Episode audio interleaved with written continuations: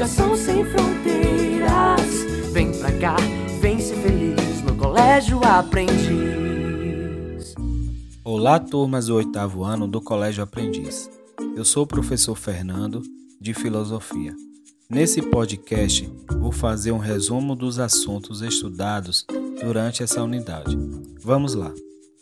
A página 9 do caderno 1 vem dizendo para a gente que a humanidade é parte da natureza e, como tal, está sujeita às leis naturais, como nascer, viver e morrer.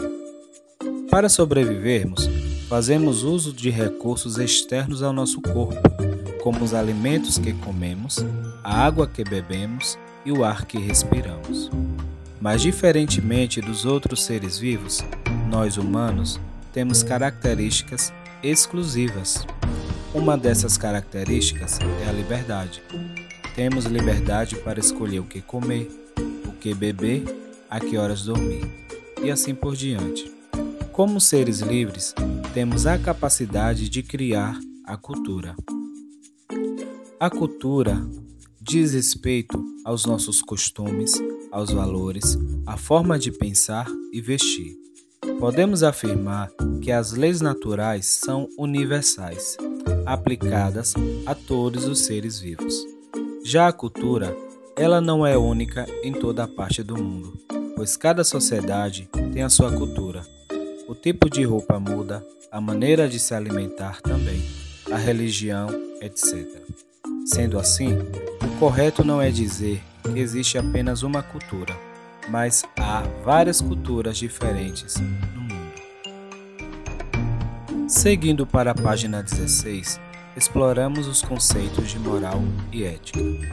Como seres culturais, os indivíduos vivem de acordo com noções morais sobre o que é certo e errado, bem e mal, justo e injusto.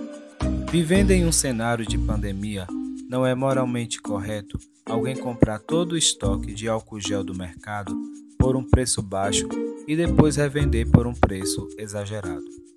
Embora alguns filósofos afirmem a existência de uma natureza humana que desconhece a moralidade, o fato é que, do ponto de vista histórico, a moral é tão antiga quanto a própria humanidade. Nos relatos bíblicos, podemos ver uma série de regras morais dadas por Deus a Moisés e ao povo hebreu por volta de 1250 anos antes de Cristo. Muitas vezes usamos a palavra ética como sinônimo de moral. Todavia, em filosofia, a ética é a área da filosofia que se dedica ao estudo da moral. A ética filosófica surgiu na Grécia no século V Cristo, com os sofistas e com Sócrates, com questões relacionadas à moral. Para concluir, na página 25, aprendemos que os valores morais regulam a vida das pessoas e nos levam a avaliar a conduta dos outros indivíduos, considerando-a moralmente correta ou não. Diferenciamos juízo de fato de juízo de valor. Juízo de fato acontece quando constatamos algo que de fato aconteceu. Por exemplo, Zezinho roubou pão porque estava com fome. Supomos que isso realmente aconteceu.